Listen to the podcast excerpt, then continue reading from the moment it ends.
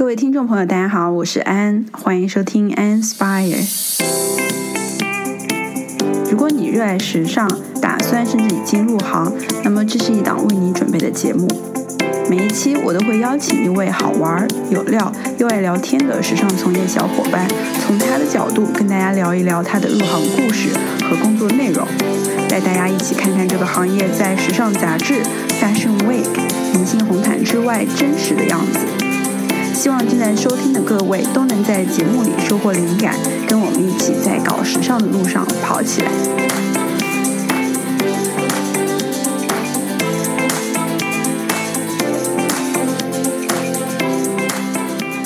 欢迎大家来到 Inspire 第五期。最近呢，可能因为这个新型冠状病毒，大家对一个国家的关注度突然有所提高，那就是意大利。但其实呢，如果是搞时尚的朋友，其实意大利是一个不可以不了解的地方。嗯，比如说大家熟悉的一些品牌，像 Gucci、Fendi 啊、Prada，全部都是来源于意大利的。而且从一些工艺上面来讲，比如说制造，意大利其实也走在非常前面的地方。比如说像上一期。我们采访的小菊，她其实就有讲说，国内很多粉底的压花是做不到的，但是意大利就可以做到。所以今天呢，邀请到一位在意大利最好的时尚院校之一学习过，并现在在米兰从事时尚相关职业的朋友，跟大家聊一聊他的一个体验和经历。欢迎 Marcella。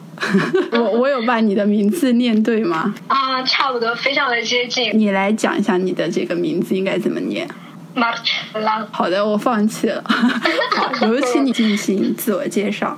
Hello，Hello，大家好，我是 Marcella。啊，我在呃普利莫达就读于他的本科。呃，communication and marketing，然后是已经毕业了将近两年的这样子一个时间。第一次来意大利学习，其实是二零一三年，就是我高二的时候在意大利做过一年的交换生和文化交流的一个项目。呃，一年过后，就是对这个国家。呃，不管是文化还是它的各个方面都非常的喜欢吧，所以后来就选择回去。了普利莫达，然后在佛罗伦萨这一个非常美丽的城市，嗯，然后毕业了之后呢，我现在就在米兰工作。我现在工作的是一个意大利的 marketing 的一个公司，专门的一个中国的一个团队，就是帮助我们的意大利和其他国家的。呃，品牌客户去帮他们进入中国的一个线上的市场。好，我们我们先从你的学校聊起。你们学校其实，在高中的时候就可以去国外，就是交换一年这样的项目。嗯，对的，其实这个项目在呃全世界，然后甚至在中国都还蛮呃普及的。它叫 AFS，一个国际交流的一个项目，然后它是隶属于中国教育部的，所以它是受中国教育部承认的这么一个交换项目。一般。都是在高一、高二，因为它会有个年龄的界限。然后在中国比较普遍的时间就是高二，你可以出去选择交流一年。交流的地点其实是你在三十八个到四十个国家，不管是欧洲、美洲或者是澳洲，都是有不同的国家可以选择。你要去参加一些考试和选拔。然后就可以去到你想去的这个国家，然后去交换一年这么一个时间，就是等于说你在你的目的国读一年的高中。那你之前为什么会想到选择意大利呢？因为其实如果选择意大利的话，我想应该是要先学习意大利语吧。我妈妈之前有学过 fashion design，所以就其实我对时尚这东西本来就有呃好奇和一个。想要去了解更多这样子的一个欲望吧。我们大家都知道，时尚比较好的国家就是法国和意大利，还有美国，然后英国。然后因为我特别特别的喜欢阳光，然后意大利就是一个常年呃非常灿烂的这么一个国家，我就觉得意大利挺好的，就对它有这么一个好奇心，然后选择意大利。那你这个阳光的那个印象是从哪里来的？以前有部电影叫什么《托斯卡纳艳阳下》。哦，I love that。可能就是。对对对，然后我就觉得天呐，就是就是我要我想去这个地方哦，真的真的就是一个人也很 nice，然后吃的也很不错，帅哥也很多，然后就整个人活在一个阳光灿烂的感觉的地方。我也是看了那个电影，很喜欢意大利。嗯，那你高中就是去到意大利那边之后，你的感受是什么样子？跟想象有出入吗？因为我当时交换的时候就是还没有到十八岁，所以就是会有一个呃意大利的接待家庭，然后一方面是有人照顾，一方面是可以更好的呃融入当地的这样子一个文化。那么我很幸运，就是我遇到的寄爱家庭非常的非常非常的好，就是跟他们相处，然后直到现在我们都有一个。嗯，保持非常好的这样子一个家庭关系，就是每一年圣诞也会跟他们一起度过。因为意大利的高中它是读五年，所以当时我来意大利交换的时候上的是高三，就相当于是中国的高二。然后他们的高三其实会比我们再慢一个慢一个 step，就是他们特别是数理化的东西会跟我们的高一读的东西差不多，所以我会在上数学课的时候会自己再去学一些意大利语。然后 数学课的时候学意大利语。当时来到意大利时候，我就只会说 grazie。那个就是 就是谢谢不客气，也就只会讲这个非常简单，还有 ciao 就是你好这个东西。嗯，因为意大利英语真的很糟糕，然后我的接待家庭其实他们他们会不跟我讲英语，他们就是想要给我营造这么一个百分之一百原汁原味的意大利语环境，所以我可能一开始的时候就是呃 body language 再加上一些很简单的单词，就跟蹦豆子一样。嗯，这样子去跟他们交流，然后他们会很很有耐心的跟我去呃纠正一些发音，然后同时我也会上一些语言课，然后语言课也是纯意大利语的环境，就是老师会用意大利语去跟你去解释意大利语怎么去用，就很像回到宝宝的时候，就是你什么都不会，然后。去学一个语言的状态就很纯粹，所以其实呃进步会非常的快，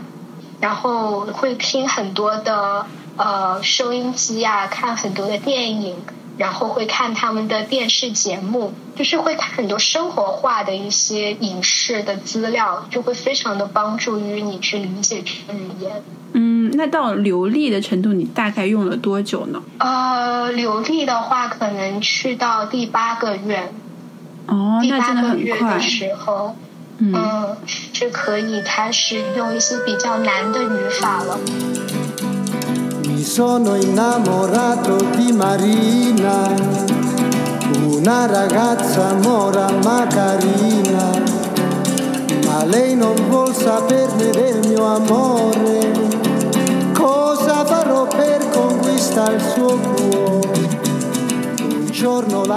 那现在我们来聊一下你的这个大学 Polymoda，当时为什么会选择这个学校呢？呃，其实我当时选择 Polymoda 也是因为，就像我之前有提到，我妈妈之前是学 fashion design，所以我很想在时尚这个领域也可以有所呃探索。我觉得在交换之后，我对意大利这个国家的整体感觉就很不错，所以我就想在意大利里面可以选一个比较好的时尚学院。那么意大利比较出名的时尚学院就是呃 Polimoda，然后它的竞争对手 Malangoni，然后还有欧欧洲设计学院，然后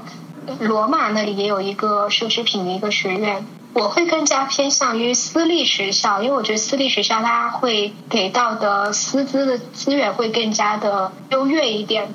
但是我就是在 Madangoni 和 Polimoda 当中，我去做一个选择。还有一点很重要的是，我当时呃想选择 fashion，但不想去读 fashion design，我想走 fashion marketing 和 fashion business 这一个呃板块。但是当时。不管是在意大利还是世界上其他很好的嗯 fashion school，他们其实都没有设立比较非常专业的呃 fashion marketing 和 fashion business 的课程。Polymoda 是我做过调查之后，在 fashion business 上面走的最深入的一个学校。嗯，就是它的一个 study plan 会很详细的跟你去展开，他怎么去帮你构建一个 fashion business 这样子一个一个 system 和一个 structure。所以我觉得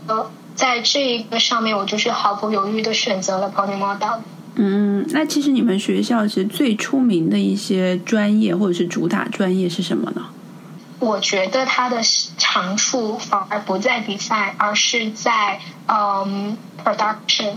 在打版和制造这一方面。因为呃，我不知道大家有没有了解，就是其实佛罗伦萨、托斯卡纳这个大区中部这个大区，它其实是一个制造业非常非常呃发达的一个一个地方，特别是手工业。奢侈品的手工业，在呃佛罗伦萨不远处，佛罗莫达另外一个校区那里，它有非常非常多奢侈品的工厂，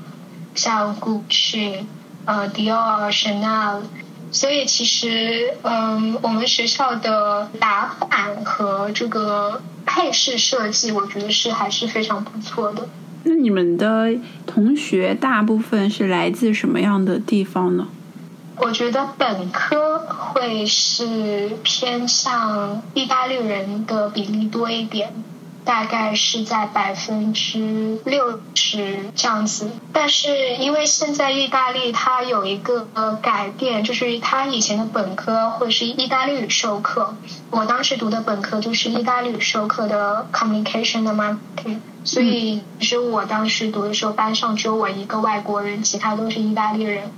哇！啊，但是因为对，但是因为现在 PolyMod 也有一个改革，就是他们想更加的 international，想吸引更加多的国际学生，所以他们现在所有的课程都开始改用英语授课。那么，呃，当他做了这改变之后，其实可能吸引的外国学生会越来越多。本科的话，嗯，现在已经基本上是一半一半。但是还是意大利会偏多一点点，但是如果是 master 的话，master 的呃外国学生就会非常的多，就大概是去到百分之七十那样子。这些老师都是意大利本国的老师吗？其实这也是个很好的问题，就是因为 Polymoda 现在也在做一些呃 international 这样子的一个改变，就是他会在呃国际化上面会做出更多的努力，所以他们其实嗯。意大利本国的老师的比例会开始慢慢的变少，会有很多的一些其他国家的老师，就所有的老师都是在业界上面，嗯，都有在职或是 freelancer，就是他们会有在商界有非常丰富的这样子一个经验。那刚刚讲到，其实你们很多老师都是在业界里面有经验的。或者是其实蛮有资源的。我看到呢，这里有一个数据说，你们百分之九十四以上的毕业生都可以在短期内就找到专业对口的工作，而且基本上百分之九十进的都是一些大牌，就是什么 Giorgio Armani、Gucci、Prada、Valentino，就是这些。呃，这个东西我要跟你求证一下，是真的吗？我跟你说的是，嗯，Polymoda 不管是本科还是呃 Master，它都会提供一个三个月的呃一个实习的这么一个安排。我们在每一年的四月份左右都会举办一个 Business Link，Business Link 呢就是嗯 Polymoda 它会和他有合作的呃时尚企业和时尚的公司。嗯，品牌他们会联合招办一个招聘会，这个招聘会上面每一年都会根据品牌自己的需求，会 launch 一些不同的一些职位。那像是我当年。呃，两年前，二零一八年的时候，当时的招聘会上面，我记得有的比较大的公司就会有像是 Gucci，就是 karin group 然后也会有 LVMH Group 旗下的一些品牌，像是 m u Gucci，然后也会有 Fendi，呃，然后也有，我记得好像也有 Dior 的美妆部，然后也会有 Chanel，像这样子一些非常大的品牌，然后也会有意大利的本土品牌，像是。呃，Armani 啊，然后 Masmara 就是呃，各种各样的品牌基本上都会有一些职位的一个一个发布，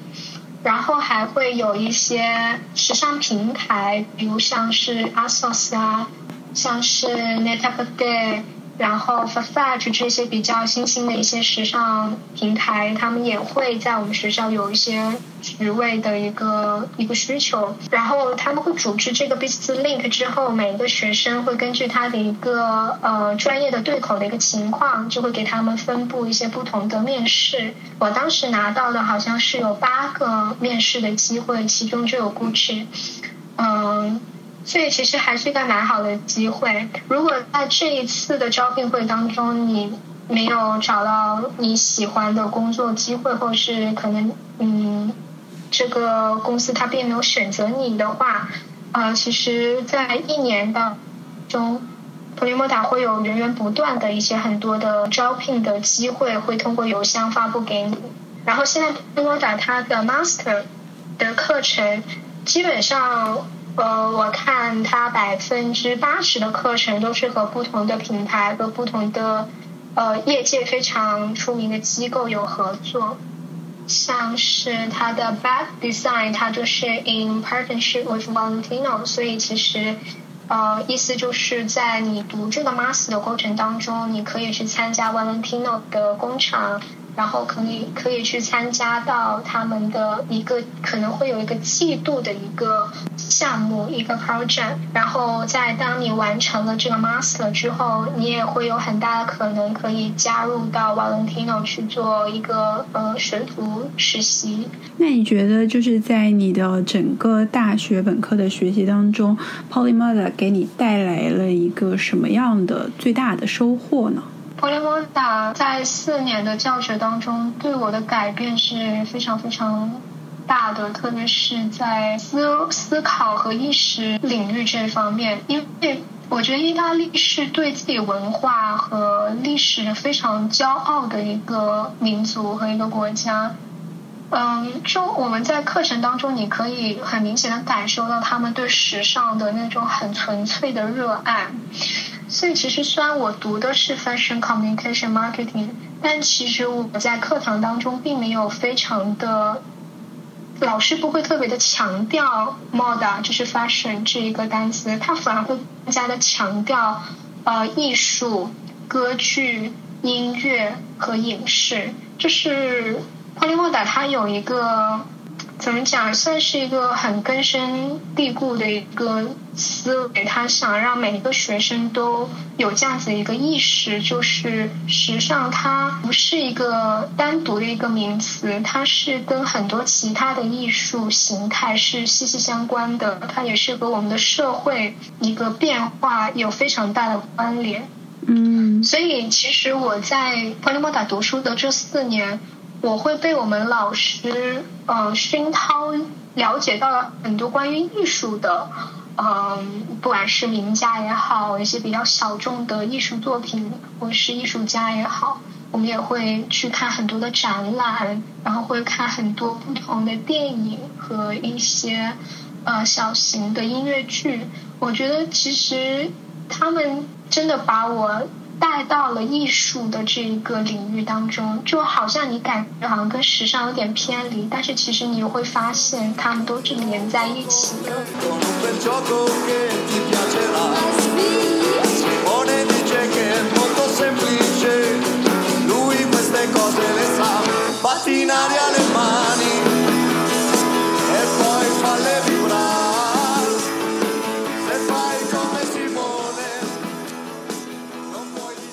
之后在米兰工作这一份工作，你是在这个学校的招聘会上呃收到的吗？我的这份工作其实也是间接通过学校找到的，就是我们学校的一个教授，他了解了我的情况，然后他有一个朋友，就是我们公司的老板，然后他当时有这么一个需求，然后就通过他把我引荐给了公司。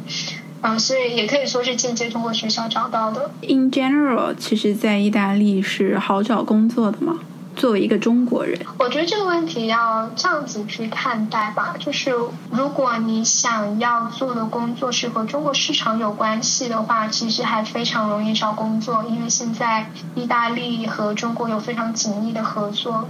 嗯，特别是在时尚领域，有很多一些时尚品牌，它内部也会呃内置一些呃中国的团队，不管是在 merchandising、在 e-commerce 还是在 communication，它都会有一些呃中国的一些团队，所以在甲方也可以有这样子的机会，然后在乙方的话，有非常多的像我们公司这种类型的。呃，小的公司也开始雨后春笋般出来，就是去做一个桥梁的作用，就搭建起意大利和中国市场。那么，如果不想做和中国市场有关系的，就真真正正的是在跟意大利本土有关系的工作的话，我觉得就会非常的嗯困难，也会有挑战。因为如果在欧洲有学习或工作过的伙伴，都会。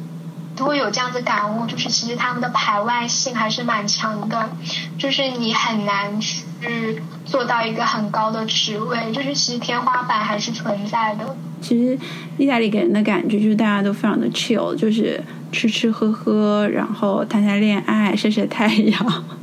所以其实对，这是我印象中是这样子的。然后其实真正的，你觉得他们的工作强度是如何呢？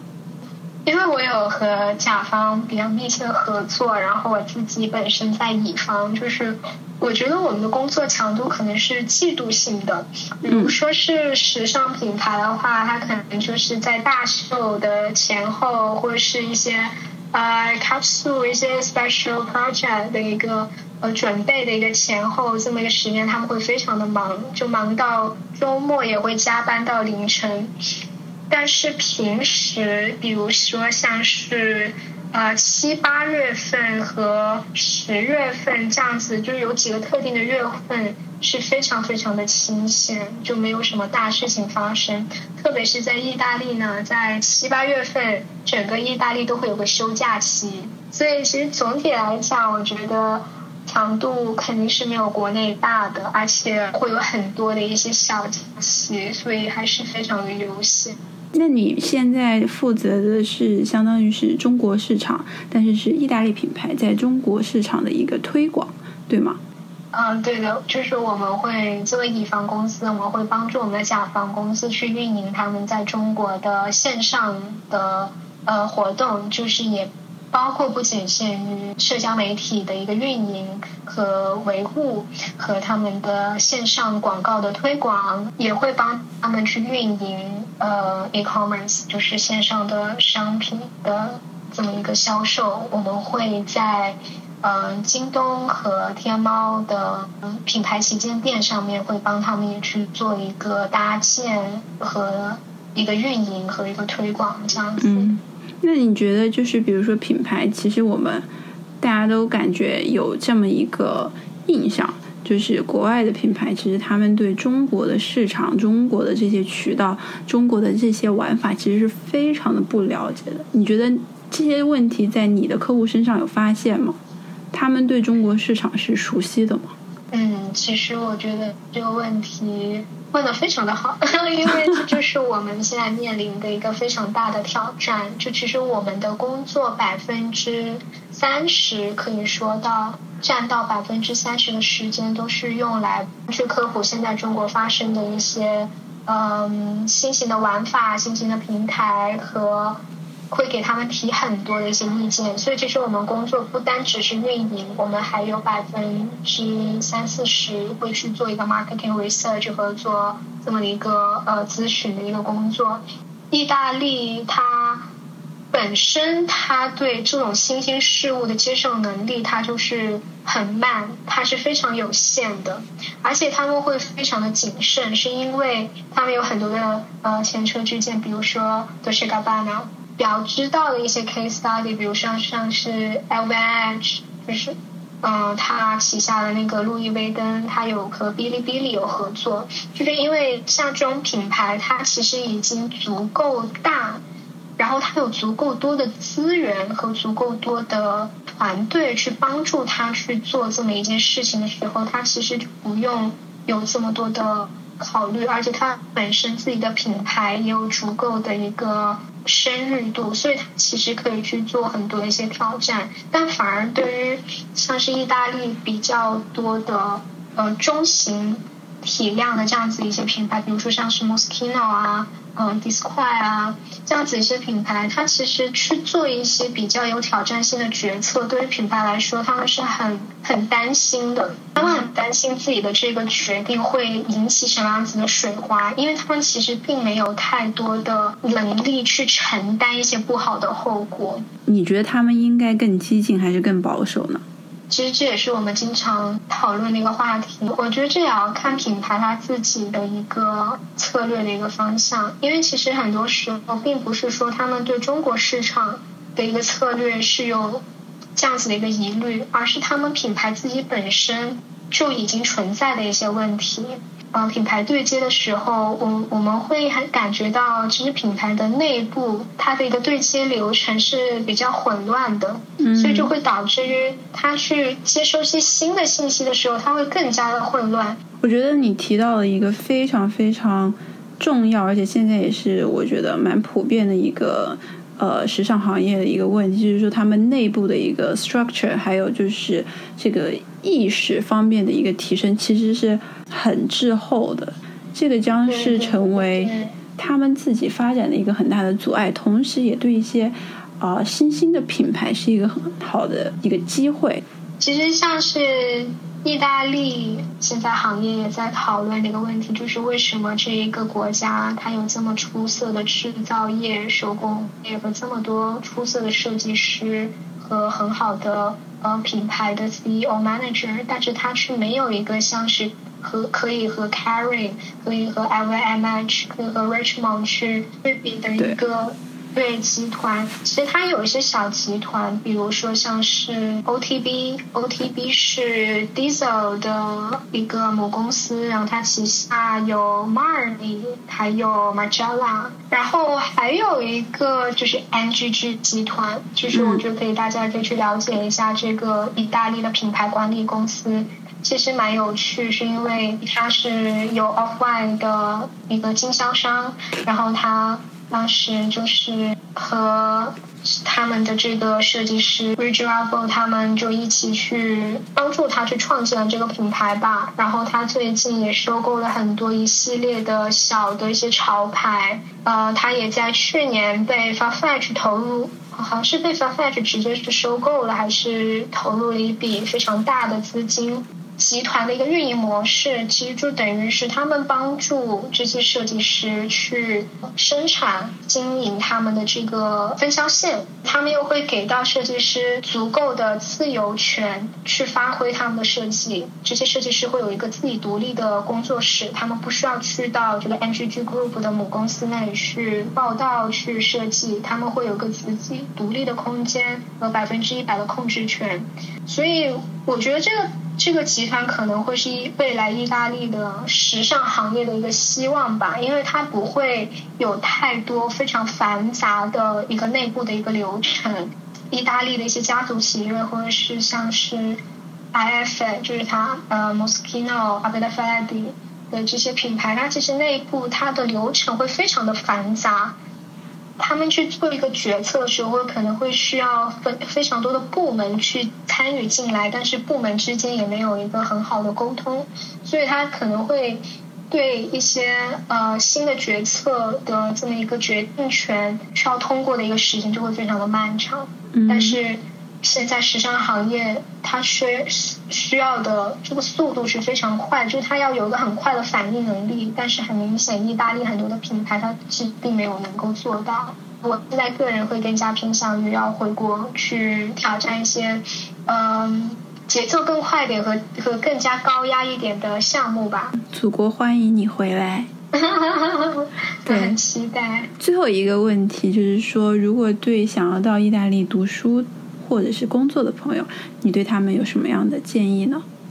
我觉得要真的要考虑好自己的这个决定。但是如果你足够去热爱你想学习的专业和你想去进行的挑战的时候，嗯，我觉得它会是一个非常好的一段经验和一段旅程。但是也不要给他抱有非常非常高的期待，因为呃，在来了之后你会发现。在意大利这么一个神奇的国度，它会发生很多 你所意想不到、也没有办法去提前规划的事情。而且，其实，在意大利的薪资的话，其实可能并不是非常的高。但是在米兰的一个生活，总体来讲，它的花费是非常的高的。就可能这两两相比较，并不能够很好的去平衡你的一个收入和一个支出。还有一点就是在意大利，如果你想走得更远一点的话，一定要学会意大利。如果是在时尚界的话，最好还可以再学一些法语、英语、意大利语。那么，我觉得在时尚界你你就已经无敌了。没错，对，因为你会发现很奇妙的是，就算现在很多的一些呃一线品牌它是法国品牌为主，但是如果你去学习它的呃品牌里面的人员分布的话，你会发现意大利的员工和意大利的高层、意大利籍的高层，他会占非常大的比例。